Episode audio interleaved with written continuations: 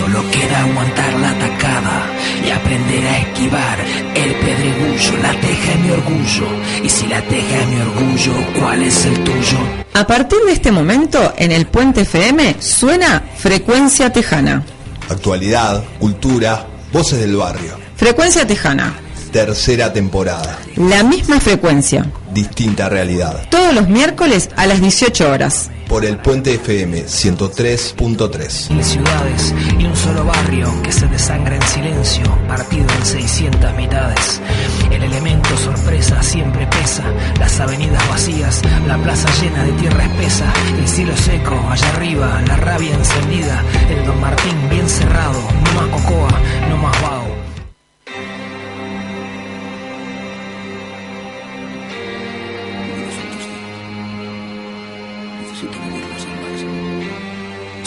Queda aguantar la atacada y aprender a esquivar el pedregullo. La teja es mi orgullo. Y si la teja es mi orgullo, ¿cuál es el tuyo? Solo queda aguantar la atacada y aprender a esquivar el pedregullo. La teja es mi orgullo.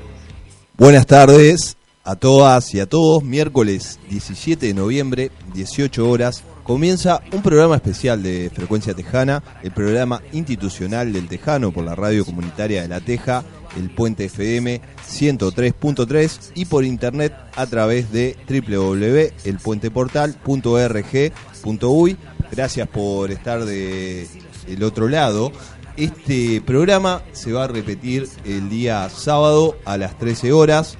Nuestras vías de comunicación son a través del mail elpuentefm.lateja.gmail.com el Facebook eh, Frecuencia Tejana, Instagram arroba Frecuencia Tejana, el teléfono 2306-1906. En el día de hoy, estudiantes de la Facultad de Humanidades y Ciencias de la Educación, licenciatura de Filosofía, nos invitan a reflexionar acerca de los vínculos entre ciencia y sociedad, analizando la contaminación por plomo como un fenómeno donde se encuentran ambas esferas. Conversaremos de esto con Alicia García, Daniel Renfreu y Carlos Pilo, tres referentes del tema.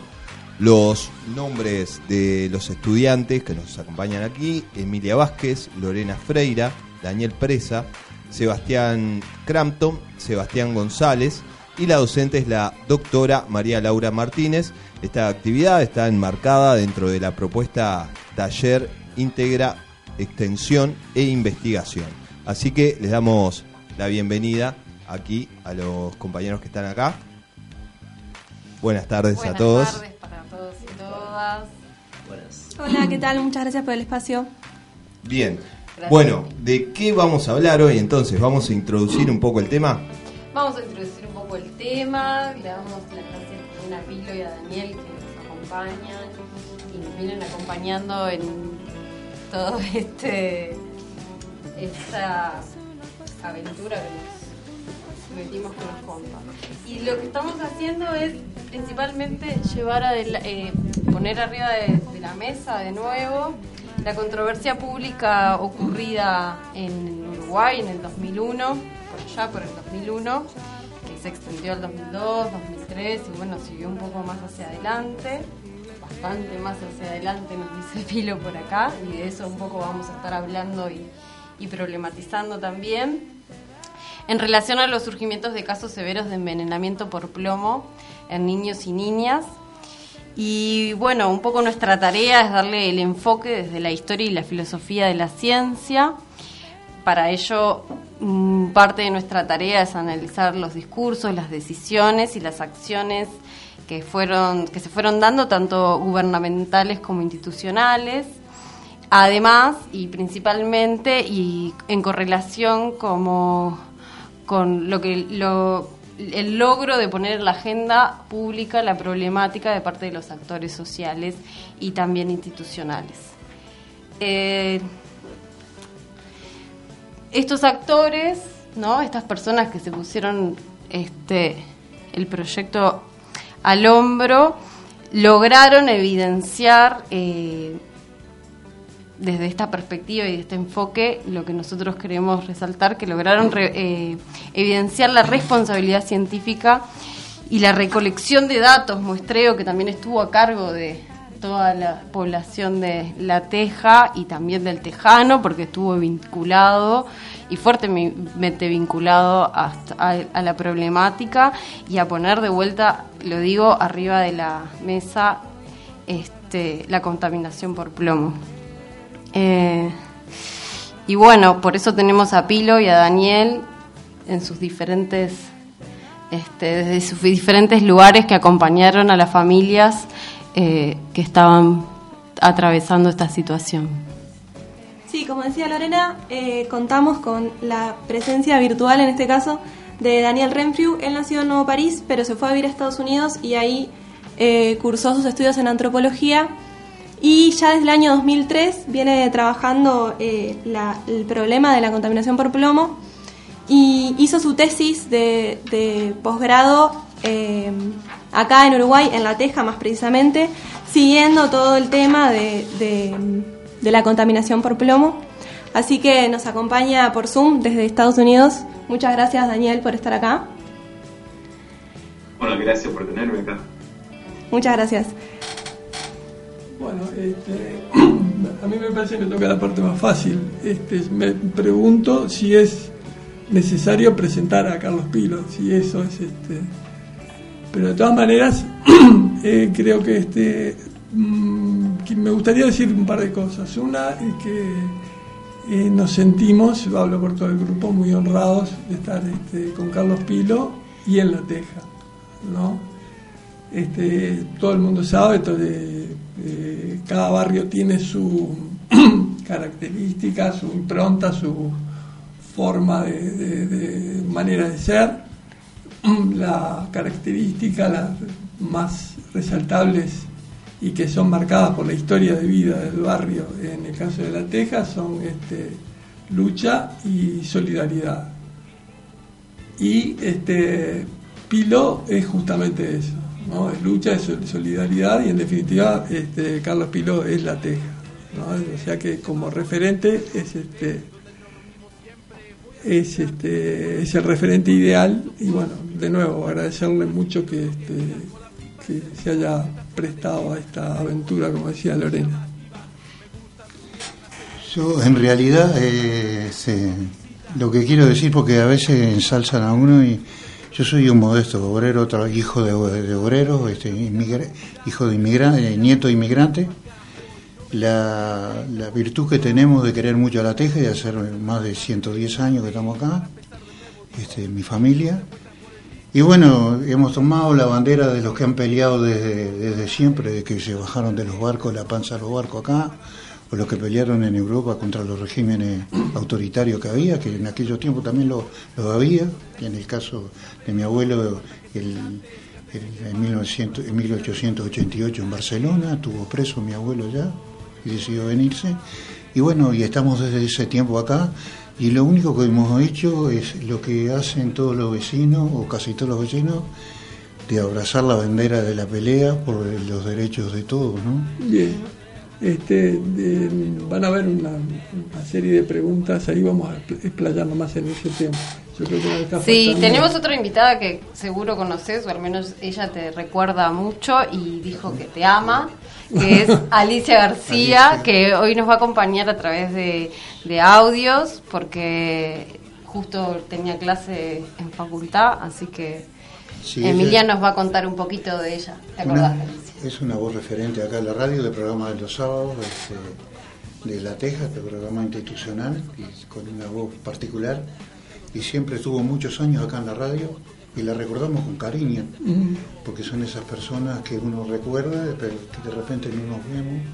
En el caso de Daniel me pasa lo mismo, y con otros queridos compañeros que nos vemos. Y bueno, ¿cómo no lo vamos a recordar? La recordamos con todo el cariño que podemos. Así es, estuvimos hablando con Alicia, le preguntamos en concreto qué pasó, qué recuerda ella que sucedió a partir del año 2001 acá en La Teja en relación a la contaminación por plomo y ella nos contó además algunas, algunas causas de la contaminación. Habló del lugar de los medios alternativos, eh, como puede ser el puente, y los hegemónicos, eh, qué papel cumplieron en este fenómeno, cómo lograron esos medios poner el tema en agenda Y también nos habló de quiénes están autorizados a hablar de ciertos temas, como puede ser la salud en este caso.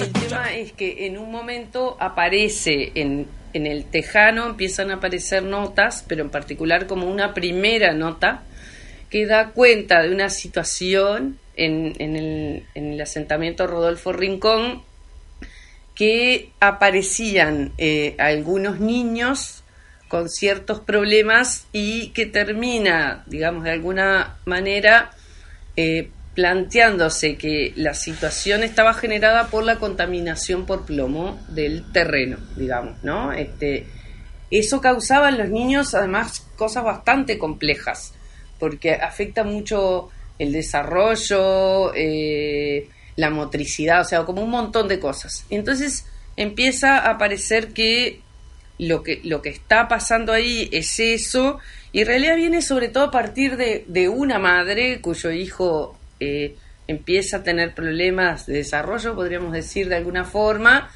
y que de alguna manera ya no recuerdo exactamente cómo, pero da con alguien que se da cuenta que eso es una posibilidad. En un momento donde en el país no había como una mirada desde la pediatría, pongamos por caso, de la medicina en general, para pensar que algunos síntomas podían ser causados por la contaminación de los terrenos por plomo. Como ustedes saben, muchos asentamientos de Montevideo en ese momento, este, y cuando se crearon, se ubicaron en lugares donde había, eh, eran lugares de disposición de residuos de diverso tipo por un lado cañadas de, de, arroyos y, y, demás, este, cañadas y desde las cañadas de arroyos o, demás, pero además hay, hay, varios que están asentados sobre vertederos de residuos, ¿no? Este, eso implicaba que en ese momento se tiraran allí muchas cosas, entre ellas también cuestiones relativas al plomo, por ejemplo las baterías en desuso. Ese es uno de los elementos, además de otros lugares que trabajaban con plomo y desechaban los residuos en los vertederos generales, digamos, de alguna manera, ¿no? Y eso, eh, no sé, sube por el suelo, por decirlo de alguna manera. Lo que hace es contaminar los suelos. Por eso no solo afecta a los niños por su estado de desarrollo, sino también porque muchas veces son los que están más en contacto con el, con el suelo, digamos, ¿no? En, el sentido que, que tocan el suelo, se meten las manos a la boca, etc. Entonces aparece un poco eso y en ese momento desde la radio también se hace una nota, me acuerdo claramente, este, hacer una nota, no recuerdo ahora el nombre de, de la persona, este, que va y empieza como a hablar. A partir de ahí empiezan a, de alguna manera, a organizarse o a pensar que algunos otros niños y niñas que tenían problemas podía ser la misma causa, primero que nada en ese lugar, este, y organizarse como para reclamar, ¿no? Y ahí también aparece Carlos Pilo apoyando un poco, Carlos sabrá mejor cómo fue bien que vino, como, como ese, ese contacto, pero este Carlos como vecino referente en la zona y, demás empieza como a involucrarse, preocuparse y darle a eso también una voz pública, porque lo que pasaba era eso. era primero sale como, como un este problema que aparece como individual, personal, pero que en realidad tiene que ver con cuestiones que son sociales y por tanto hay que ponerlo en lo público de alguna manera, como decimos los comunicadores y comunicadoras. Y el Tejano es de los que por primera vez y la radio hace público eso, ¿no? Si no recuerdo este mal, es un artículo de, Jorge Nusa, o Jorge Nusa fue el compañero del Tejano y de la radio que estuvo involucrado con eso, y que bueno, empieza a aparecer eso como, como tema, digamos, ¿no? Que ninguno de nosotros conocía, no solo las familias o los vecinos de ahí, no tampoco los que estábamos en, en, los medios conocíamos de alguna manera, ¿no? Pero justamente una zona que tiene como muchos antecedentes organizativos también tiene como una historia de cómo organizarse, ¿no? Entonces era frente, en relación a ciertos temas o a ciertos barrios o a ciertos ejes. Esta a su vez es una experiencia que nosotros tomamos como experiencia organizativa, porque surgiendo de lo que aparecía en inicio como una experiencia, eso, como mucho más individual, de personas que no estaban ligadas en origen a las organizaciones, digamos, o que no tenían una historia organizacional, necesitan para que eso empiece a repercutir, para que les den bolilla, para hacerse oír, empezar a organizarse de alguna manera, ¿no? Este, a generar otro tipo de cosas, a poder ser interlocutores frente a otras personas, al Estado, con lo que implica siempre ser interlocutor frente al Estado, para meterse en temas como la salud, que es un tema del que solo pueden hablar quienes son especialistas. Uno de esos temas, claro, la salud es un tema de todos, y de, pero es muy especialmente en relación a quiénes son aquellas personas que están legitimadas para hablar de los que estén en relación al área médica, en primer lugar. Lo que pasa que como esto también después se mueve a ser un tema ambiental, ahí es que aparecen otros actores, que también son algunos, ¿no? Pero lo mismo que vivimos ahora con la pandemia, decir, bueno, ¿quién puede hablar de ciertas cosas?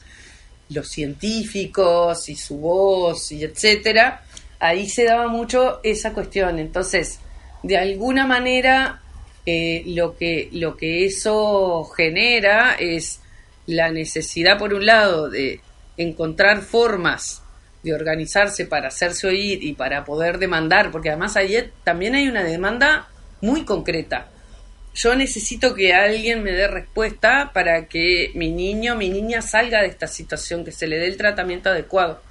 Porque como ustedes saben, los niños y las niñas tienen un periodo en el desarrollo temprano que si no se atienden ciertas cosas o se, se le afecta la salud de ciertas maneras, después no tienen recuperación en el resto de su vida, le genera secuelas. En ese momento también había otro tema que estaba dentro del mismo rango, que es la parte alimentaria. O sea, a la misma vez no te olvides que estaba esto, pero también estaba el tema alimentación. Entonces, de alguna manera también, lo que pasa es que al principio esto como que no se emparentó mucho, decir, esto siguió un camino porque comedores, merenderos y cosas así sí existían. Había una red de eso, hacía años que estaban organizados, entonces ellos tenían como otro carril y esta gente tuvo que, como que buscarse su forma también de ser, como decimos nosotros, vistos y oídos en relación a, a sus reclamos. Entonces, por un lado crece eso y por el lado crece la repercusión pública. Por eso digo, a partir de estas cosas, de hecho el Tejano hace muchas notas, la radio también hace muchas notas, algunas personas además en particular empiezan a interesarse, eso funciona bastante así con temas nuevos en, en, en, relación a los medios más clásicos. Este, esta participación, por ejemplo, de periodistas que pertenecen a ciertos medios, de pronto que tienen otra otro prestigio y entonces se involucran la aparición de gente no que, que viene de, de otras esferas como de, la, del poder judicial y demás. Entonces eso también empieza como a amplificar y a repercutir para otros lados. Pero en realidad también es ese tema y yo creo que ahí sí es importante destacar también la aparición efectivamente de gente del área salud y de las áreas conexas que empieza a preocuparse por eso y a buscarle a eso también alternativas para atender la situación concreta. Por eso hay dos movimientos.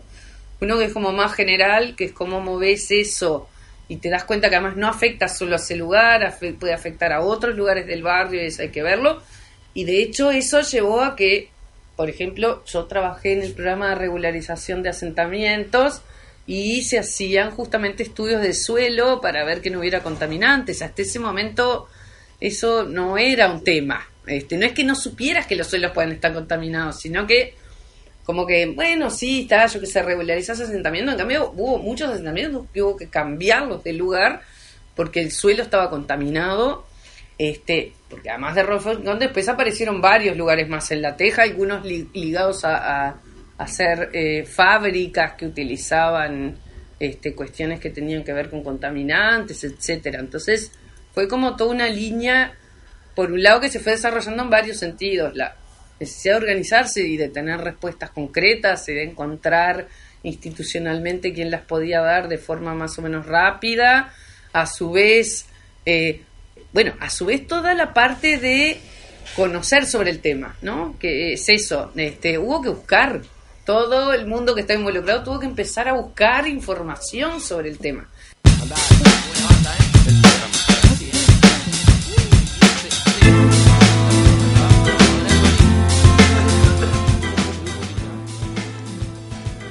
Bueno, en las palabras de Alicia, de alguna manera, eh, nos fuimos de a poco introduciendo en esta problemática que surgió allá por el año 2001 de la contaminación por plomo. Bueno, nos contó cómo surgió la organización social, cómo se ubicaron algunos actores que estuvieron en medio, como por ejemplo la ciencia o a nivel de la política en general también. Y bueno, ahora me gustaría eh, dejarles la pregunta planteada a Carlos Pilo y a Daniel Renfriu para que también desde su perspectiva, bueno, nos expresen qué fue lo que pasó en la Teja a partir del 2001 o incluso antes respecto a justamente la contaminación por plomo. Una cosa puntual este, que quería aclararle, en realidad eh, la contaminación con plomo en la teja aparece de un niño en la calle Gobla, que la mamá tenía un kinder, una, una escuelita de niños, de eso digo kinder porque me quedó del exilio y no... Y bueno, y le hicieron todos los análisis posibles y eh, pensaban que el niño tenía leucemia. Pero a un médico se le ocurrió, que es el nombre, este, mandar a hacerle un análisis de, En realidad la contaminación con plomo, plomo se llama saturnismo. El análisis se llama plombemia. Le hicieron una plombemia que en aquel momento salía sesenta y tantos dólares. Y bueno, le dio contaminación con plomo, vivía cerquita de donde estaba la Ferrosmal, una empresa de, capitales holandeses que fabricaba artefactos del hogar. Pero ella decidió no, no comunicarlo, este, porque perjudicaba de alguna manera económicamente el sustento que tenía, que era la escuelita. Y después pasó que el marido de, o sea, mi yerno, el marido de Carla, mi, mi hija mayor, trabajaba en el laboratorio donde se hacían los análisis y él nos, dijo, como trabajamos con Amorín en temas ambientales, este, nos dijo, mira que dice, aparece un niño con una cantidad de plomo muy lejos de lo normal, muy por encima. Y bueno, lo que hicimos, este, yo salí, teníamos una barraca leña, agarré el camión, teníamos camiones ahí, y salí y recorrí allí allá abajo. Yo tenía los nombres de las personas de los que tenían hijos contaminados. Y nos reunimos por primera vez en, la policlínica de los Diablos Verdes allí, que ahora no existe como tal. Este, y teníamos algunos conocimientos del tema porque nosotros somos, yo, la familia, mi familia de 10 hermanos hay, somos gráficos. La industria gráfica tenía una característica que era la contaminación por plomo, porque todo se hacía con plomo, este, el estereotipo, los, cuerpos móviles de la tipografía, todo era plomo. Todo, una imprenta era un horno de plomo. Y, este, y existía el saturnismo, que era el dedo de garra, que generalmente los que empezaban primero por, a contaminarse eran los Linotipista porque la linotipo era una máquina que la inventó Otto Mergenthal en un alemán, donde se hacía la composición y allí este, él, se, tenía una barra de plomo que se fundía, iba cayendo a medida que se iba consumiendo, el, que iban saliendo las líneas de, composición. Y bueno, e, esos compañeros tenían la característica que eh, contraían la, la, la enfermedad, el saturnismo, y que se, en principio una de las cosas que le pasaba era, se convertían en alcohólicos como primera cosa, que era una característica del gremio de artes gráficas, porque el dios Baco y la contaminación con plomo van de la mano. Y otra de las características que te dejaban de, tenía que dejar de trabajar porque dedos de garra se le ponían, se le cerraban las la manos y bueno, sí que cierta información en cuanto a lo que era la contaminación por plomo teníamos. Sobre todo, en, mi caso, hasta en mi caso personal, eh, éramos tipo, de alguna manera, violentos, digo, de reacciones violentas. No porque lo fuéramos, porque la teníamos como parte de la, de la contaminación que teníamos y que no sabíamos, porque se daban situaciones extremas, no hay- intermedias no había ninguna. Y bueno, de ahí nos juntamos, este, decidimos hacer con siete, ocho madres.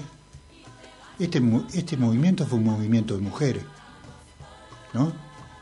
Y que se tenga claro eso.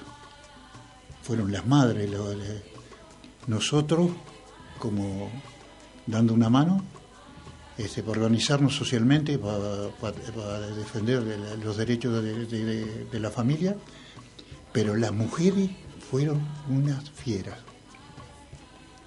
Incontenible la- la- el valor que tenían y la necesidad de encontrar respuesta a lo que le pasaba a los niños, que tenía que ver con muchas cosas.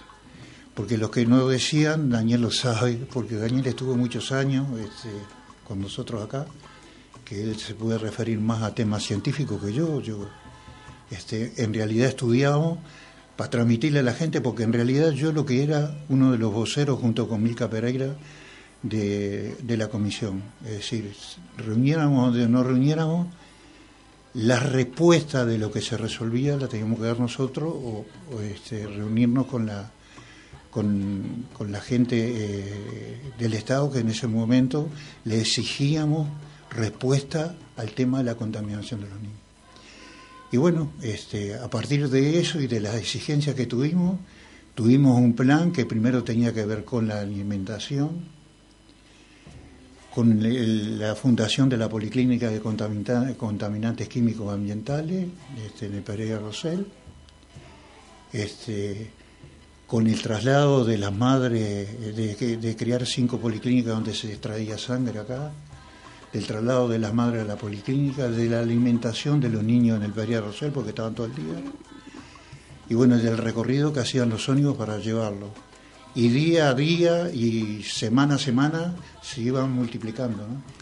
No, este, hay un- una serie de preguntas que van a ser más específicas sobre el rol que, que tuvieron los movimientos sociales. Saber lo que nos gustaría también es saber la, escuchar la palabra de Daniel este, sobre este mismo tema. ¿no?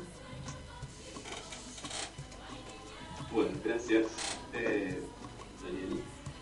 Eh, sí, yo, yo entré, eh, empecé a participar con el, en el tema a partir del 2004, en realidad un poco antes, también una visita corta.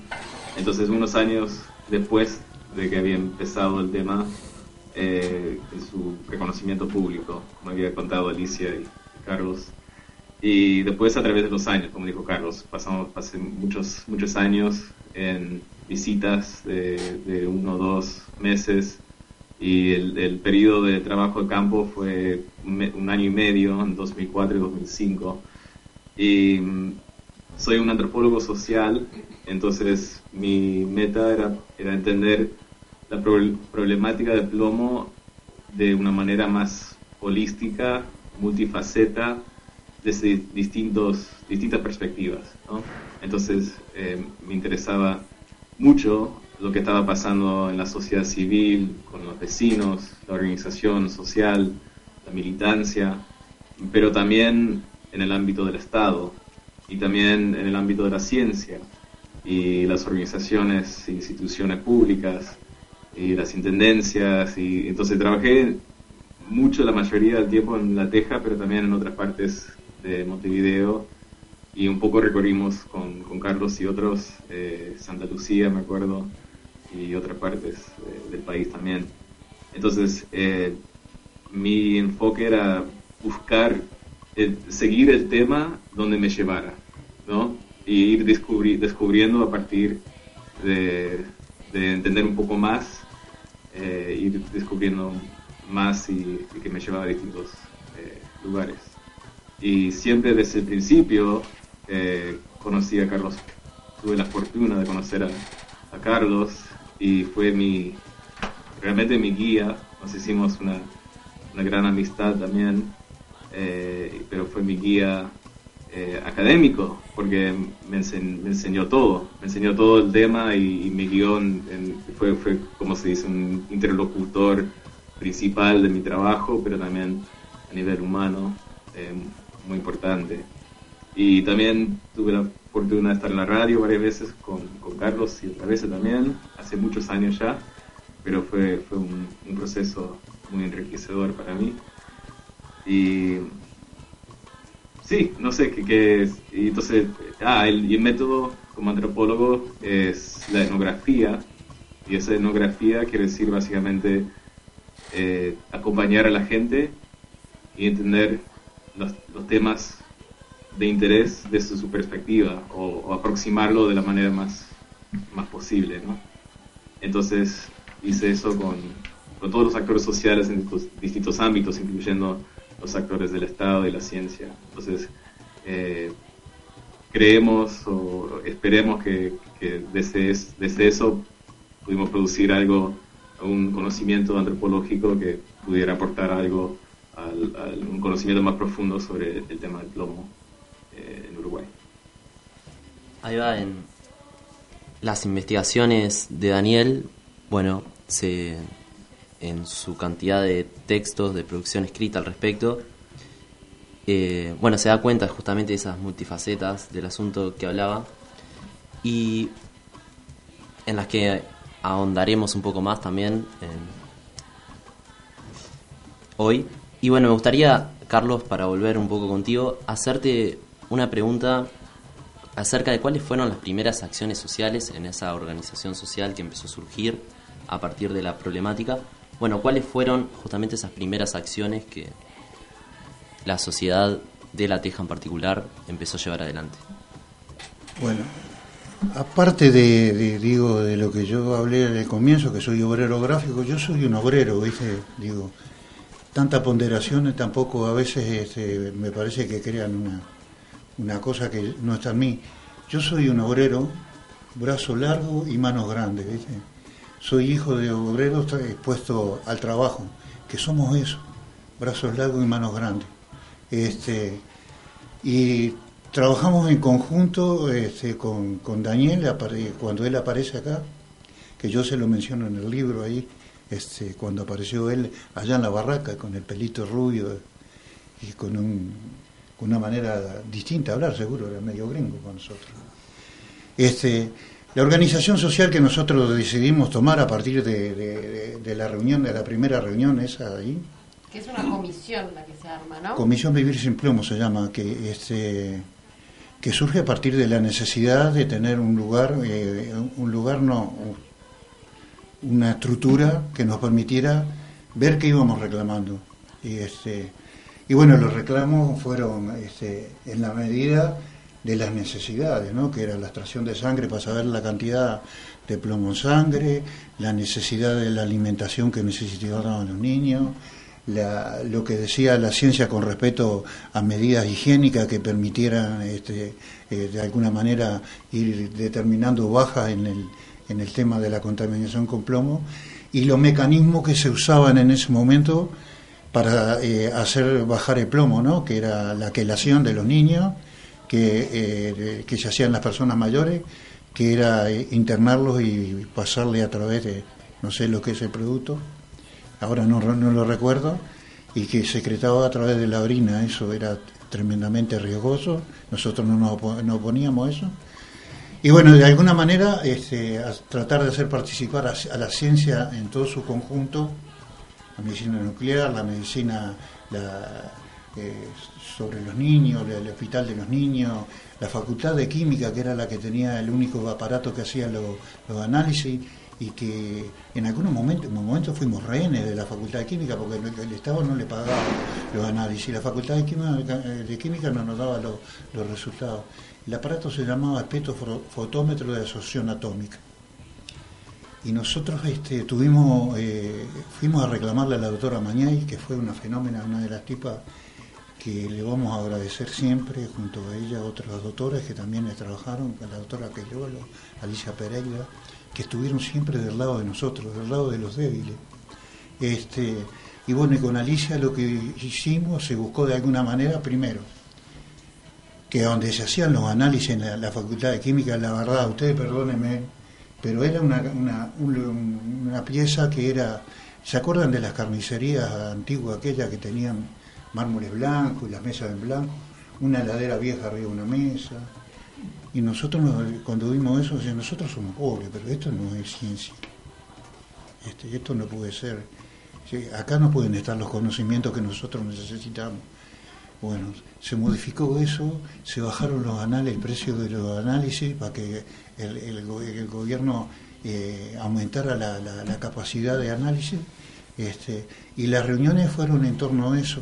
Y bueno, este, después con el Ministerio de Salud Pública, con la Facultad de Medicina, con la Facultad de Ciencia, con el, el ingeniero Panario, con, el diario, el primer diario que nosotros nos, este, nos apoyó a morir, que era con, quien andábamos trabajando, que era Carlos Amorín, que era director de Brecha, este, un periodista que trabajaba en esos temas. Y bueno, fuimos haciendo una comisión, armamos una comisión, y el movimiento tuvo un crecimiento incontenible. ¿no? Incontenible. Yo lo digo y lo manifiesto acá y lo he manifestado en pila de lugares, ¿eh? Que fue la experiencia desde el punto de vista ambiental más grande que hubo en el país.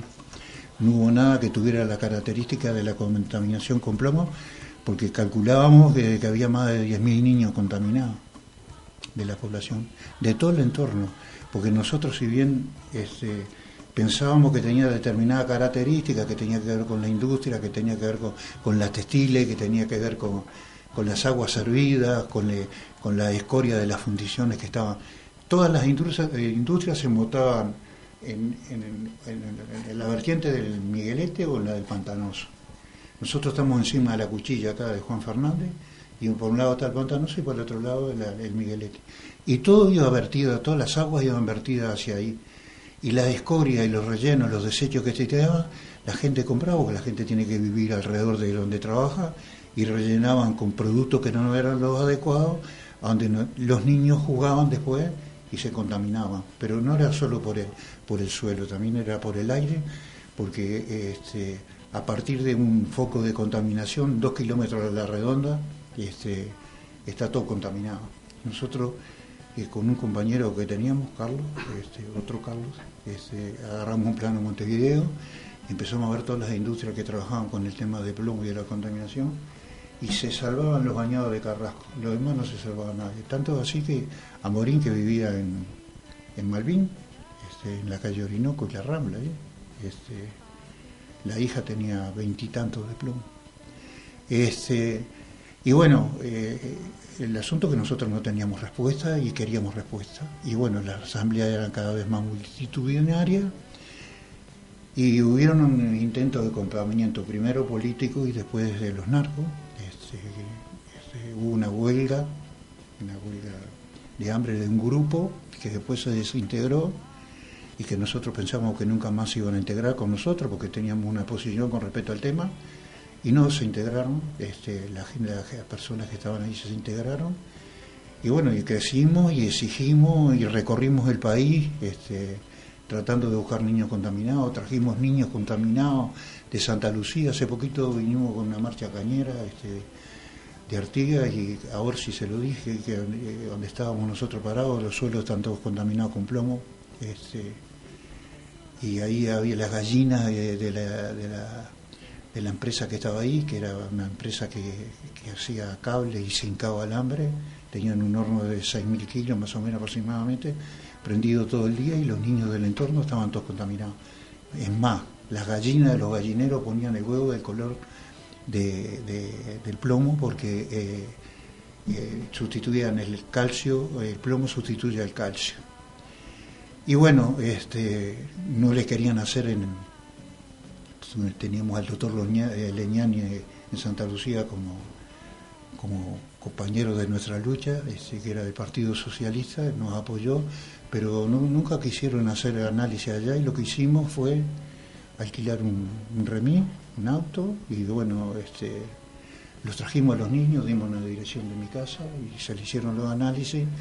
Y el día que iban a tener el resultado, que nosotros ya lo sabíamos este, en el Ministerio de Salud Pública, eh, le, preguntamos al doctor Tuyá que queríamos saber el resultado de los niños, eso, se sorprendió y nos dijo el resultado que tenía la doctora Dol. Escondían toda la información que pudieran, la escondían toda. Nosotros éramos enemigos de la ciencia, no por, por actitud, ¿no?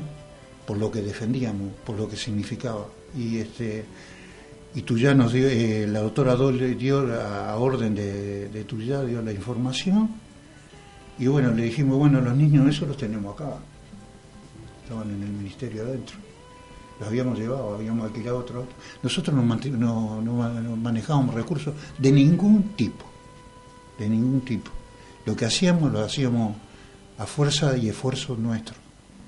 Este, y bueno, y ahí se vio que estaban los niños contaminados y bueno, tomaron otras actitudes, después recorrimos Colonia, recorrimos Florida, las curtiembres, todo ese tipo de cosas. Este, y lo que buscamos era eh, tratar de, de soluciones a ese tema. Pero como consecuencia de eso, y corto, este, descubrimos otra cosa. Esta zona acá, la zona de la Teja, según el último censo, este, eh, la zona donde hay más negros, más que en Palermo y el barrio sur, este, para nosotros es un orgullo, no por, por competencia, sino porque los negros estuvieron acá abajo en la Teja, venían los barcos acá, los ponían acá en cuarentena. Y bueno, y apareció en ellos una enfermedad que se llama talasemia, talasemia mayor o talasemia menor. La talasemia menor tiene una característica que son más tenues, pero la talasemia mayor eran que van a ser más chicos y van a tener eh, problemas de crecimiento, de actitud intelectual y bueno, menor capacidad de vivir años. Y todo ese tipo de cosas se fueron sumando a, la- a las cosas que vivimos acá. Ustedes perdóname que yo hable tanto, porque la verdad, la, verdad que Daniel lo sabe, lo sabe mejor que yo, este, que, todas las cosas que vivimos. Y vivimos muchas angustias, porque no es solo decir, sí, nosotros somos unos fenómenos que no tenemos sentimientos. Tenemos sentimientos y tuvimos que enfrentarnos con gente extremadamente dura, pero dura porque no quería reconocer los hechos. Y después para el final dejo una porque peleamos también por otra situación. Es muy, muy interesante lo que traes, esto al final, ¿no? De la angustia de, y también del involucramiento de, de la gente en estos temas, de esas madres, por ejemplo, muy preocupadas por la salud de sus hijos.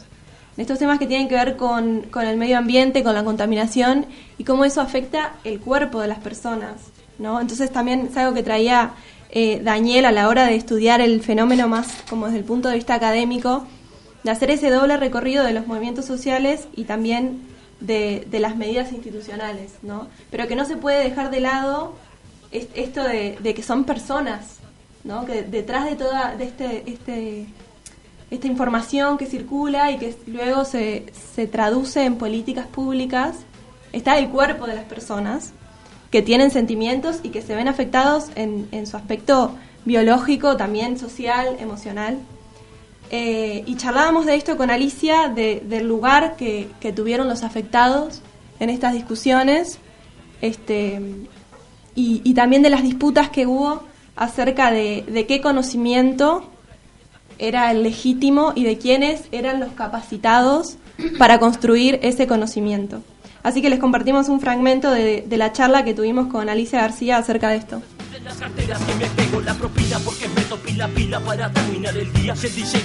lo que está empezando atrás es que eso siempre está, digamos, ¿no? Este, sobre todo porque siempre es eso que yo decía, siempre hay una disputa de quién puede hablar de ciertas cosas y quién conoce y cómo se genera el conocimiento. Eso para mí es como una especie de axioma, es una premisa. Este, entonces siempre va a estar. En ese caso, para quienes de alguna manera estábamos analizando, eh, eso aparecía como muy claramente y sobre todo frente a, algunos momentos, ¿no? Es decir, una, ¿quién puede hablar? Entonces acá vos tenés una cuestión en la que las primeras personas que empiezan a hablar sobre el tema son las directamente involucradas y algunas que van apareciendo, pero que también van construyendo el conocimiento sobre el asunto a partir de lo que pueden y como pueden, de alguna forma, ¿no? Este, y como yo decía, eso también hace, y la dificultad además, si ahora tenemos problemas capaz que por sobreinformación, en aquel otro caso era hasta mucho más desordenado en algún aspecto, y entonces, este, de hecho, tuvimos serias disputas entre algunos eh, actores locales, vecinos, ¿no? Porque, claro, si vos lees una cosa que es como si hoy leyeras un tipo de información con respecto a la pandemia y vos lees otra y ambas partes la consideran como la opinión válida, relevante, fundamental, etcétera. Entonces había como discusiones variadas hubo, este, por ejemplo, en, en la radio un día apareció un vecino muy furioso porque estábamos diciendo cualquier cosa, porque en realidad él había leído, le habían dicho que no sé qué cosa, o sea, hubo como, como mucha discusión también por ese lado. Pero a nosotros lo que nos pareció como, como más, digamos, como relevante es que una vez que aparecen de alguna manera esas otras personas que se supone tienen un tipo de conocimiento más que está más legitimado tanto desde lo académico y también aparece el sector político en un momento, ¿no? Que no lo hemos nombrado hasta ahora, recién me doy cuenta. Pero, digamos, sobre todo con, yo diría, primero veamos lo académico y también aparece lo político, este, tanto desde las áreas médicas como de las áreas de las ciencias, por eso digo, porque en algún momento empiezan a aparecer también los que conocen o sobre suelos o sobre otros aspectos del plomo, digamos, hasta de su vida y no su, su, su, su tiempo de permanencia, cuestiones de ese estilo, este y demás, entonces ahí es que de alguna manera si vos tenés cosas que te facilitan, por eso digo, una cosa es la necesidad de atender la situación concreta y que empiezan a plantear otras cuestiones, pero que también eso hace que desplace a los vecinos de, su lugar también, y en particular de su lugar de conocimiento, de conocimiento válido para dialogar con esos otros conocimientos, y ya no solo anecdótico. No sé, ustedes que estudian esas cosas sabrán cómo nombrar mejor en el sentido de eso de qué, implica esas, esos lugares de enunciación en, en, esto de las discusiones públicas sobre los temas. Entonces, yo recuerdo bien, porque me acuerdo que lo conversamos bastante, este, un momento que es ese, ¿no? El asunto se traslada al Parlamento, que organiza unas mesas en las cuales los, los vecinos y vecinas eh, directamente involucrados o en el caso de estos vecinos y vecinas que se habían formado, informado y preocupado, este, no son incluidos junto con las personas que vienen de la academia, ¿no? Es como que se los desplaza de ese lugar de conocimiento. Sí pueden hablar, pero no pueden hablar desde el lugar del conocimiento, podrán hablar desde el lugar de la afectación, lo cual es complejo porque además te colocan en el lugar como de víctima, o sea, es como ese lugar donde quedas anclado cuando vos estás, no solo sos víctima, estás organizándote, estás luchando, te estás informando, estás reclamando tus derechos, capaz que en ese momento no tuvo tanta clave de derecho, sobre todo al principio. Esa es una cuestión también interesante ahora que la pienso. Al principio no teníamos todo un lío de cómo nombrar las cosas, ¿no? Si es contaminación por plomo, la, por ejemplo, viste que esos son no me acuerdo cuál es la unidad de medida, pero son unidades de medida chiquititísimas. Y claro, si las cambias, es un disparate lo que estás diciendo. Que la, la mayoría de la gente no entendemos del todo, pero los que son especialistas sí. Entonces era como aprender mucho cómo nombrar cada cosa.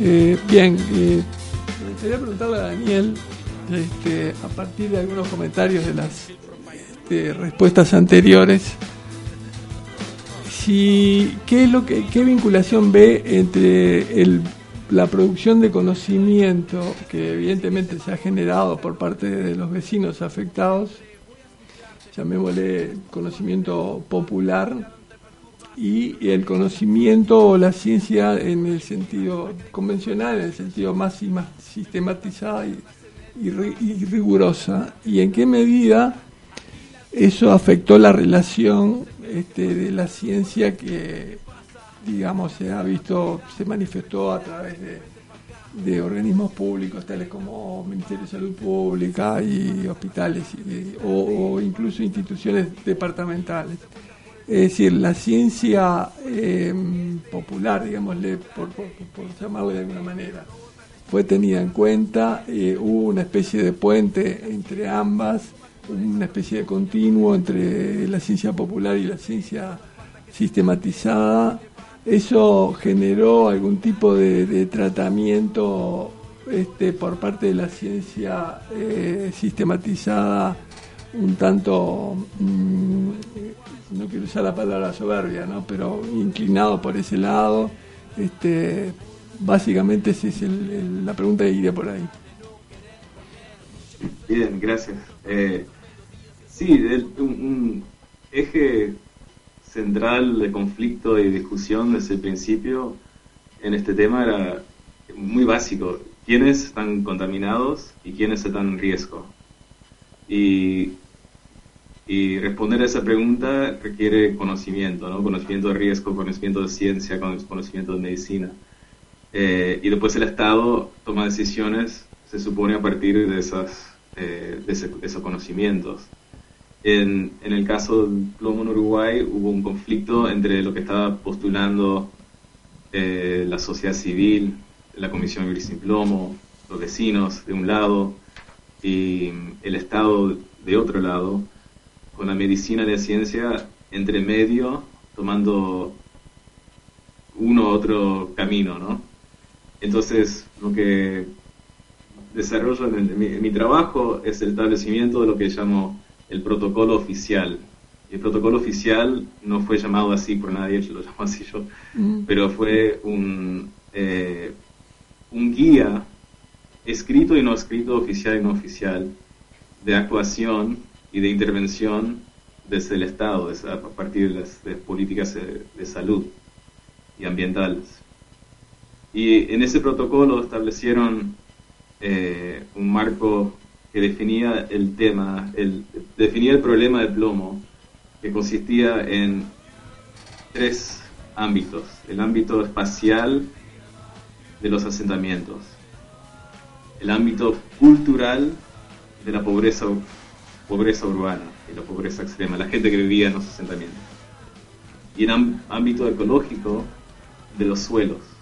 Entonces, al principio, yo no estaba en ese momento, pero recogiendo eh, datos y informes y hablando con la gente, eh, había más, en el 2001, 2002, más intentos de establecer qué estaba pasando, que hubo conflictos, como dijo Carlos, muy grandes entre, los vecinos y, el Estado. Pero a partir del 2003, por ahí, se estableció ese protocolo oficial que definía el plomo, como se decía siempre, muy seguido, era un problema de, de la, la junta de los dos P's, la pobreza y el plomo, ¿no? Entonces, cuando se juntó esos dos P's, se empezó a definir el plomo como eh, causado por los pobres. A- Es a raíz de los hábitos, los, eh, la ignorancia y lo que sea de los pobres mismos. Y haciendo eso, delimitó y encuadró el tema de cierta manera que fue posible de mantener un, eh, una pauta de intervención a partir de 20 microgramos por decilitro de sangre, que, era, que duplicaba lo que recomendaba la OMS y la, y la CDC de Estados Unidos, por ejemplo, que ahora es, ahora es a 5, ¿no? pero en ese entonces era 10 y acá era 20. Y para el agua, al principio, eh, e- establecieron una pauta OCE también, cómplice con esto, de 50 microgramos por litro, que era entre 3 y 5 veces más alto que lo que recomendaba la OMS. Entonces, uno de mis, lo que, lo que hice como antropólogo y, y etnógrafo, era entender ese proceso y entender tanto la gente que, las partes de la sociedad que se adhería a eso y la gente, la parte de la sociedad que, que se postulaba en contra, ¿no? Entonces ya había de todo, había científicos que, que re- reproducían es- ese protocolo eh, en ámbitos públicos y después lo hacían de manera que hablaban con un lenguaje muy particular que era súper interesante inter- eh, académicamente, pero devastador en, en- en los, los efectos. Pero decían, eh, bueno, todo- en, en reuniones con vecinos, por ejemplo, todos estamos contaminados. Eh, todos tenemos un poquito de plomo en la sangre, ¿no? Entonces era disminuir el tema. Y después también hablaban, porque estaban completamente conscientes de los, las, normativas internacionales y decían, no, no, no podemos, por un, una una postura pragmático, decían no podemos usar lo que usa la OMS, porque si no estaríamos todos contaminados. ¿no? Todo el Uruguay estaría contaminado. Entonces, como observador de todo esto, eh, la pregunta es, ¿estamos o no contaminados? Entonces, es, una manera de, usar la construcción del conocimiento, la construcción social de la ciencia, que es un argumento que, tomo desde los estudios de la ciencia, eh, para poder efectivamente delimitar el, el tema. Entonces, se intervenía solo a partir, se, se, se producía lo que, lo que se planteaba, básicamente. Entonces, el plomo terminó siendo un problema de la pobreza. El plomo terminó siendo un problema de los asentamientos encontrados en los suelos. Aunque la Comisión Vivir Sin Plomo, la Policlínica de Plomo, otros actores, yo mismo, decían, no, el plomo está en el agua, el plomo está en el aire, el plomo está en las clases medias, en los barrios eh, ricos, incluso en Carrasco también, pero se dejó de estudiar las pinturas, se dejó de estudiar prácticamente las aguas, se dejó de estudiar prácticamente eh, las emisiones y se enfocó efectivamente en esos, en esos áreas, eh, eh, respaldando este protocolo oficial.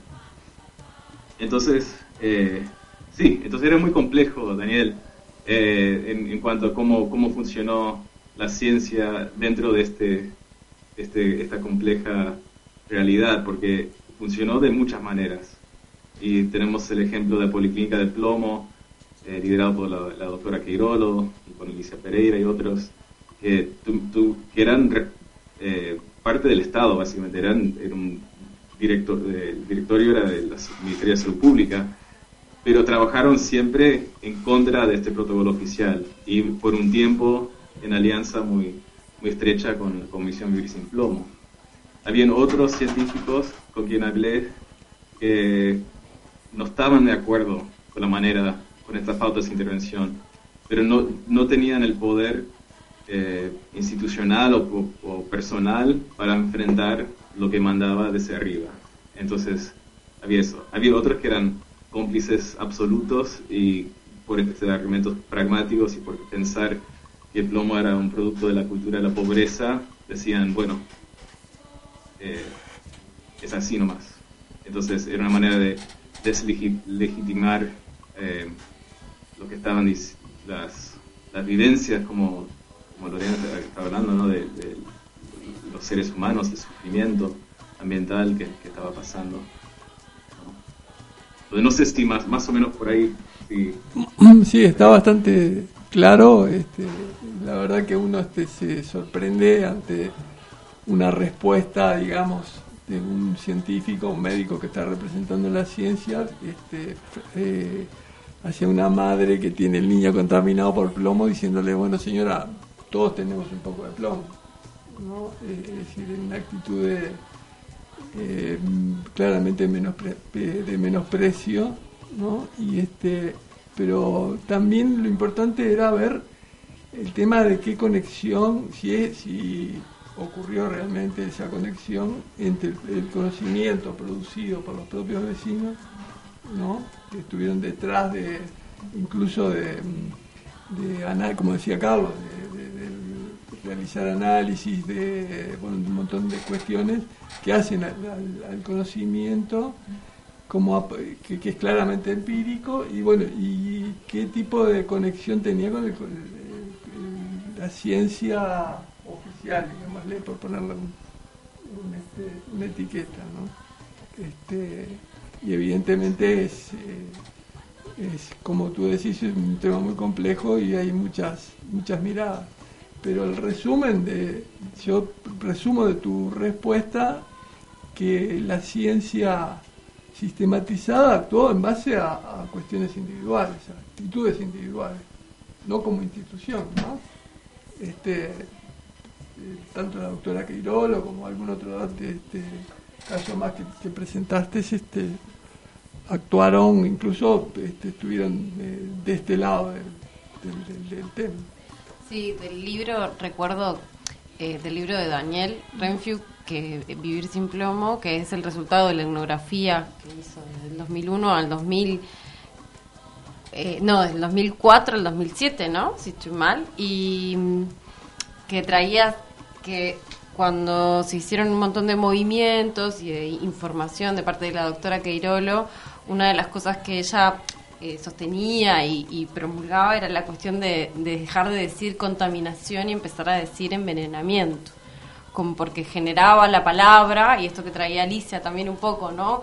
Esto de aprender a nombrar y que también las vecinas y las madres de, de la Teja tuvieron que aprender a nombrar lo que tenían sus hijos, aprender a nombrar eh, de una manera para, para empoderarse y para poner arriba de la mesa el tema con mayor fuerza, porque tiene otra carga el envenenamiento que la contaminación pero también esta cosa de, de, de, de aprender y de informarse ¿no? y de formarse y de cotejar, de, hecho hablábamos, ¿no? que la denuncia de, de esto que vos traías, Daniel, de que la- la- las organizaciones internacionales daban una medida y acá se usaba otra y se tomaba otra para referenciar, bueno, fueron, como vos nos contaste también, Pilo, los propios vecinos y la propia comisión de Vivir Sin Plomo las que denunciaba que eso no era así, que esos niveles que tenían estos niños estas niñas y otros eh, no, no, no, no eran acorde a lo que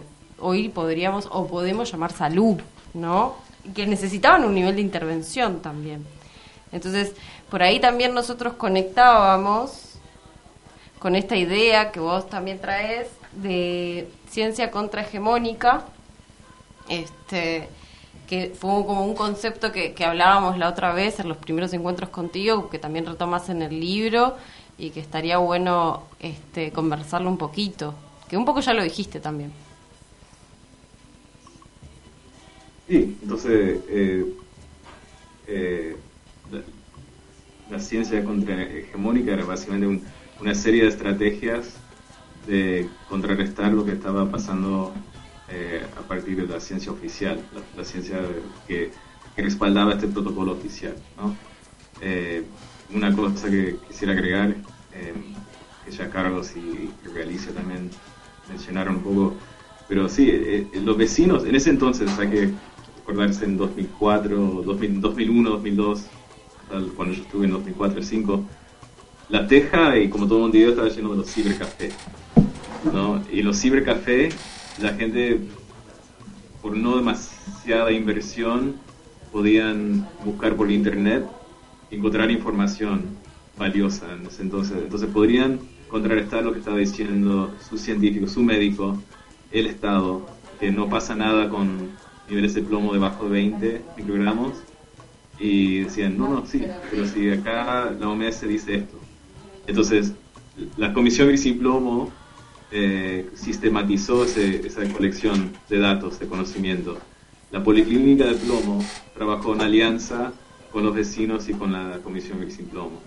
La Comisión Gris Plomo también tuvieron aliados muy importantes que Carlos mencionó, a eh, Leniani, por ejemplo, y Carlos Amorín, y otros que tenían eh, vínculos al exterior eh, que aportaban algo también a, esta, esta construcción de conocimiento que luego resultó en una construcción también científica eh, a partir de, de redes alternativas de la producción científica. Entonces hubo estudios en conjunto entre Elena Queirolo con doctora Queirolo con este, investigadores de Estados Unidos, por ejemplo, y tomaban como, como, base eh, estos otros estos protocolos y suposiciones sobre el riesgo sobre el plomo que eran contrarios a lo que estaba promoviendo el Estado.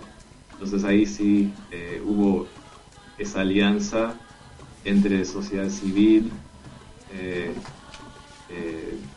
actores eh, opositores y en la construcción colectiva de, un conocimiento opositor y podríamos decir contrahegemónico.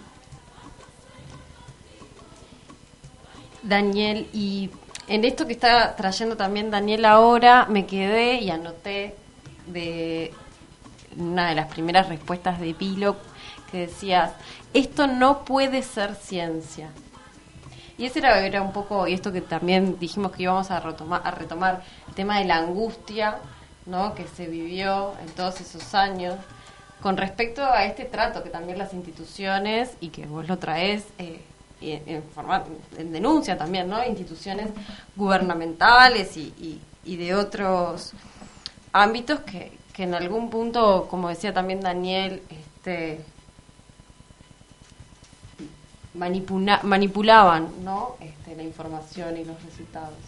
Pero me quedé con, quiero, quiero saber más que de esto de, esto no puede ser ciencia, que lo dijiste por la Facultad de Química, de, de la infraestructura de ahí, pero me parece que va un poco más allá de... Va más allá, sí, porque nosotros, este, una de las cosas, porque digo que no se pueden dejar en el camino, nosotros habíamos estudiado tanto el tema de la contaminación con plomo, porque algunos se cree que los, los, los pobres, primero, el Estado no quiere gastar en pobres.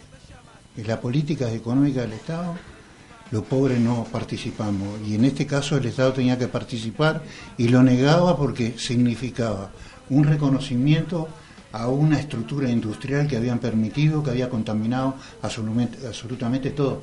Entre ellos la Intendencia, bueno, todos lo, lo, los que participaban en el tema pero no, no, no, querían gastar en eso, no querían reconocerlo. Este.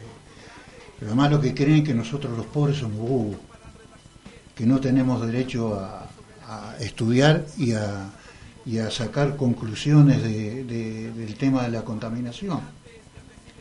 Nosotros íbamos a hablar a la escuela, que conseguimos hacerle hacer los, los pisos a todas las escuelas de acá, de la zona.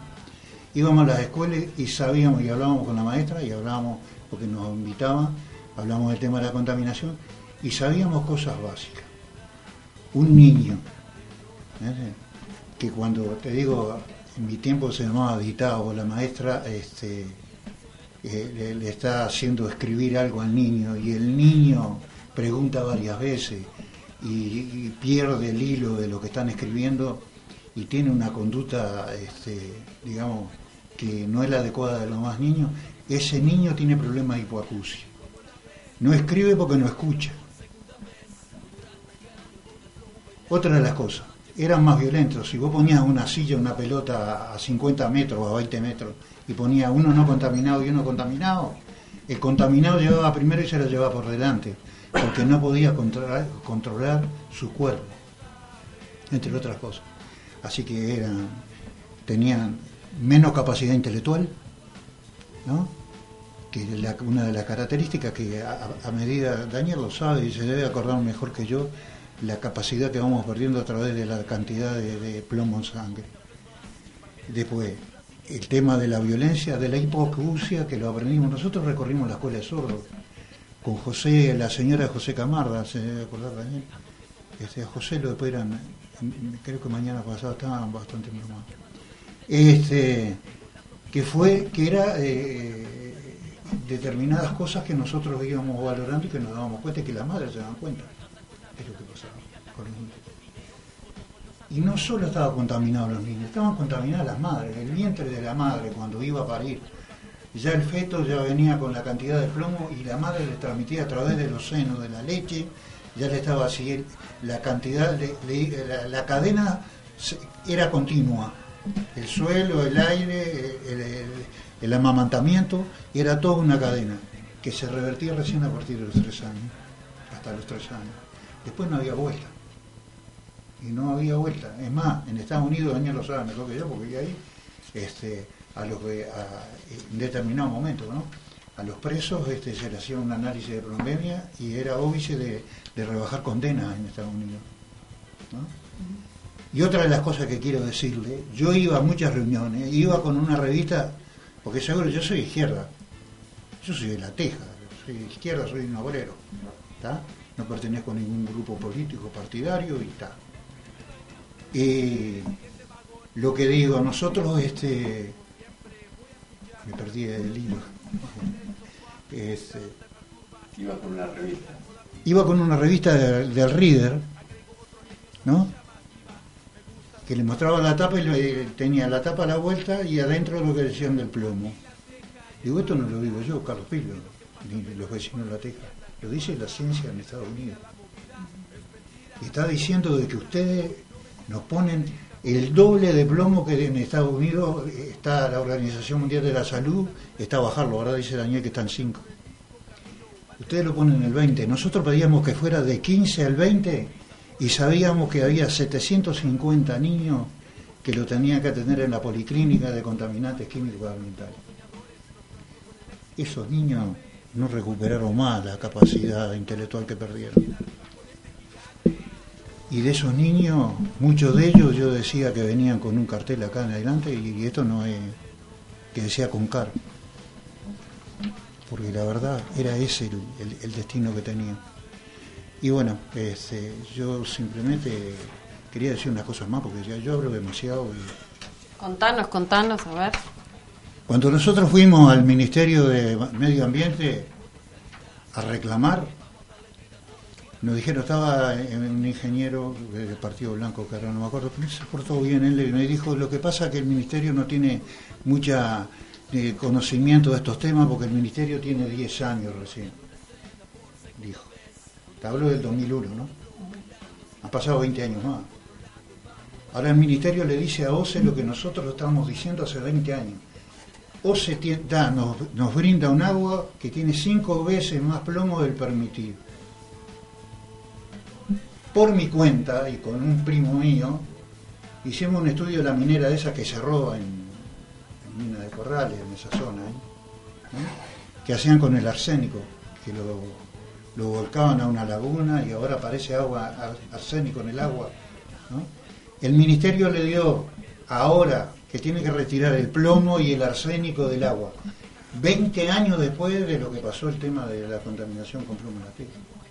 Así que seguimos tomando durante todo este tiempo, 20 años, la misma agua con la misma cantidad de plomo, además sumado al sulfato de aluminio o sulfato de aluminio, que es un precipitador porque las corrientes de agua están contaminadas y porque tienen más barro. Y bueno, que según tengo entendido por lo que hemos sabido, es que el precipitador ese del barro, el sulfato de aluminio o aluminio, lo que hace es producir este, acidez en el estómago que después vienen las consecuencias de otras enfermedades que no queremos participar porque nosotros no somos científicos. En, resumidas cuentas, digo, ha sido una lucha, este, yo, Daniel lo sabe y lo saben los vecinos. Yo me quedé solito después, 14 años, peleando y seguir peleando. Sé que hay niños contaminados, que aparecen niños contaminados, que los partidos políticos de alguna manera esconden el tema de la contaminación por plomo, lo único que se hace, se realojan en algunos barrios y después trajeron un aparato de Estados Unidos, Daniel está al tanto porque nosotros lo vimos a entrenar, que ponen en el suelo y en un pedacito con una placa saben todos los metales que están contaminados. Bueno, y es lo que se hace en los barrios, este, muy poco. Este, en aquel tiempo nosotros conseguimos que realojaran a 750 familias este, pero después se le retiraron la canasta y se le fue retirando de a poco todo. Y una cosa que me parece tremendamente cruel, pero tremendo, una cantidad de madres que participaban en la comisión sin plomo, eh, vivir sin plomo, este, tiene problemas mentales. Alguna víctima de la consecuencia, una de ellas llevar al, hijo 11 años a la policlínica, policlínica de químico ambiental lo digo acá, termino, cuando se inauguró en el, en el filtro de la policlínica que se sacó, que se cerró ahí, a nosotros nos habían invitado el doctor Poza y no sé quién estaba, la, me creo. Y a último momento, como se enteraban quién era yo, me dijeron que no, que no, que no estaba invitado, que no, que no podía participar. Yo no le había pedido que me llevaran, y tampoco tenía mucho interés en ir pero digo, toman, para que vean las medidas que toma con, la gente. Por eso digo que el tema principal no era solo la contaminación, era que el Estado no quiere gastar o invertir en temas ambientales donde hay la pobreza. Nosotros las tres P decía pobreza, eh, plomo y, otra cosa más con P. Este, eh, y éramos, yo decía, plomo, eh, pobre de la teja y negro por eso nos trataron como nos trataban y por eso peleábamos como peleamos. Y bueno, y, este, y que la lucha continúe. Para mí, Bueno, sí, sobre eso. Eh, nosotros estuvimos pensando, eh, como para dar un cierre también, que tanto vos tenés tu, tu, posición y nos has comentado algunas cosas que, que también podemos, como las que estás diciendo, que podemos retomar. Daniel, seguramente también eh, al- las conversaciones que tuvimos previas nos contaba sobre en qué va también el tema ahora en la actualidad. Eh, más allá de que nos remontamos históricamente desde el 2001, 2004 y estuvimos por ahí hasta el 2007, o al menos en esta jornada, que es breve también, eh, un poco para seguir reflexionando y seguir pensando y seguir poniendo el tema de, la contaminación y el envenenamiento por plomo arriba de la mesa.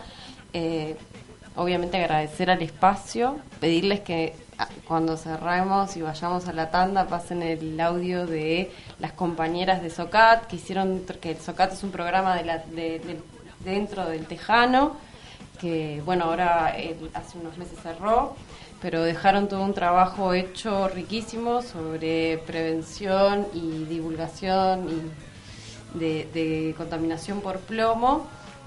Este, un trabajo que además eh, se llevó adelante también durante la pandemia, desde el 2019, 2020. Creo que habían, habían arrancado a finales del 2018. Y bueno, trajimos también, recuperamos ese, ese audio para, para, para pasarlo ahora al final. Porque bueno, la Teja sigue trabajando el tema, el Tejano sigue trabajando el tema y, y lo seguimos pensando también. Este, no sé, Daniel, Pilo, si quieren algo más sobre esto. Alicia tenía todo un. eh, nos nos comentaba también sobre este cierre, sobre esto de la actualidad. Vos recuerdo que hablabas de cansancio. Alicia trajo un poco más esto de, bueno, eh, además de cansancio, la gente hoy en día no tiene que trabajar y lo que importa primero es el trabajo y no tanto, ¿no? El trabajo industrial, el trabajo obrero, eh, no importa dónde y eh, primero está eso y después está si eso me contamina o no, qué, qué repercusiones tiene en mi salud. Y hay todo, como vos decís también, toda una movida eh, no solo eh, social, sino también económico-política que está atrás de todo esto y que estuvo siempre en esto eh, metido. Tenemos también algo que por ahí traía Alicia y que nosotros estuvimos un poco también comenta- comentando contigo y entre nosotros, que era el tema de, de lo jurídico, este, que, que, bueno, también se pone arriba de la mesa, ¿no? Y bueno, estos fallos a favor, en contra, el reconocimiento, si se realoja o no, si se... eh, un montón de cosas, ¿no? Que, que también empieza a regular y a ordenar el tema. No sé si alguno de los Una cosa que quería decir, la ruta de las baterías, por ejemplo, ahora que hay tanto auto, que algunas son de litio, este, pero la mayoría siguen siendo de plomo y el destino de la batería, por decirle algo, no se sabe. Que los pobres siguen quemando cables, ¿no? Y queman lo que sea para el metal para poder sacar este, eh, para tener un pedazo de pan en la mesa. Así que se sigue con- contaminando los suelos, siguen habiendo baterías, siguen este, manejándose pinturas con, plomo, aunque lo digan que no. Y bueno, y todo ese tipo de cosas hacen de que si se hiciera otra investigación grande y si el Estado se pusiera en realidad en el camino que tenía que, ir, se verían eh, cosas que no- nos hacen daño definitivo, ¿no? como es la pérdida de capacidad intelectual de los niños. Yo, quisiera decir dos, dos cosas, si, si hay tiempo, eh, para resaltar lo que dijo Carlos. Eh, una lección para tomar mirando al presente y el futuro es que el plomo, esto no es un tema de, la historia, ¿no? es un tema que, que sigue presente y latente. El, el plomo se descubre a manera de que se busca, ¿no? de que se busque. En, viviendo en Estados Unidos, todos los años sal- salta un, otro escándalo sobre contaminación por plomo, eh, por el agua, la cañería de agua, por las pinturas, los ju- juguetes importados de China, cualquier cosa, ¿no? Eh, en Uruguay eh, sigue existiendo el plomo, entonces el tema tendría que ser tomado en cuenta y de manera muy seria todavía hoy en día. Y el segundo punto es algo que es como es instructivo como experimento de, de de pensamiento, de pensar, es mirar las diferencias en respuestas entre ante el plomo de un lado y la, pandemia de COVID por el otro lado, ¿no? Eh, con el COVID, eh, el Estado, y se puede, estoy consciente que se puede discutir ampliamente si hizo bien o no las cosas el Estado a- frente a esta pandemia, pero se movilizó todos los, los ámbitos del Estado porque se reconoció problema como algo universal. En el caso de plomo, si se hubiera reconocido como problema universal, se podría haber logrado mucho más. Entonces ese es el tema que hay que seguir luchando para tener ese tipo de entendimiento sobre el tema. Nada más. Pero muchas gracias por la invitación. Un placer, un placer siempre estar con. Daniel, te doy un saludo y un abrazo grande de distancia. Hace muchos años que no nos vemos. Y los años pasan, viste qué viejo que estoy. Era viejo cuando, cuando, cuando empezamos, tenía 57, ahora tengo 77. Y este, esta semana que viene cumpliría 56 años Daniel Nusa, que fue uno de los compañeros de la radio que dio una mano. Daniel Nusa fue un tipo excepcional también, que la vida tiene esas cosas, se lleva a la gente. Este, y lo quería recordar. Pero saluda a tu familia porque de repente, viste que siempre pueden ser las últimas veces. Este, y que la vida es lucha, que hay que seguir peleando y que bueno, el camino para nosotros los pobres, eh, seguir buscando por un camino mejor, por una vida mejor para todos. Que no tiene, volvimos a los comedores otra vez. Este, hace 20 años peleábamos por el plomo, ahora peleamos por la comida para los viejos. Y siempre estamos peleando por algo, por la salud, por determinado tipo de cosas. Es de, de- de- de no terminar. Y esto no es un mensaje político, es un mensaje de la realidad. A la doctora que no conozco, póngale buena nota porque son buenas personas. Eh, Usted que se ha tenido que comer todo eh, la charla esta acá, este, discúlpeme porque soy medio cuando me, me pongo a hablar, se me va la lengua para... Le, le doy a lo que venga, yo. este, ha tenido sus No, ha consecuencias. sido muy enriquecedor escucharlo. Muchas gracias. Muchas gracias. Bueno, sí, muchas gracias Daniel, María Laura por estar ahí en el Zoom, ahí acompañándonos, Pilo por venirte hasta acá y estar con nosotros en la mesa. Un saludo a Alicia también. Un saludo Muchas a Alicia. gracias Sí. También, Alicia, lo por la conversación con ella y los invitamos a seguir reflexionando acerca del tema de este en particular y también de las vinculaciones de, de la ciencia en general, cómo eso puede eh, transmitirse a veces en, en políticas públicas, no el conocimiento en políticas, y cómo eso a veces afecta a nuestros propios cuerpos y al medio ambiente. Así que muchas gracias, muchas gracias al puente por el espacio también. Bueno, este, muchas gracias a todos ustedes por venir, por utilizar este espacio este, en este programa institucional que tratamos de sacar acá adelante todos los miércoles. Y es- vuelvo a repetir, este programa se repite el sábado a las 13 y además eh, ya nos comprometemos, como veníamos hablando ahí, que bueno, con toda esta charla vamos a hacer una nota para el periódico, después subirla a las redes, para que bueno, toda esta temática, todo esto que se conversó acá, digamos, siga flotando por ahí, a través de, las páginas del periódico El Tejano y también a través de, de nuestra web, para que se siga alimentando el debate y las ideas. O sea, muchas gracias a todos y nos vamos, Fernando, por ahí. Hasta la próxima. Entonces, próximo sábado se repite también este programa. Muchas gracias.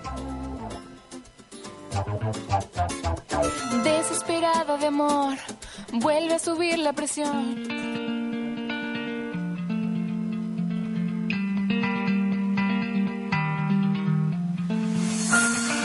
El plomo se encuentra principalmente en la tierra y en el humo.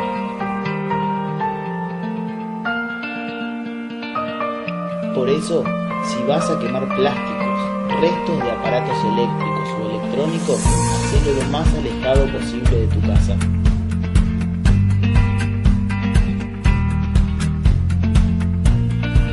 Cambia la ropa que usaste durante la quema. El plomo permanece en ella. Evitar respirar y que otros respiren el humo de las quemas, principalmente niños, niñas y embarazadas. Intenta que los niños y las niñas se laven las manos después de estar en contacto con la tierra. Trata de alimentarte con frutas y verduras. Estas contienen los nutrientes necesarios para estar saludable. Si sospechas que podés haberte contaminado con plomo, hacete el diagnóstico. Agendate con el SOCAT o la Policlínica del barrio.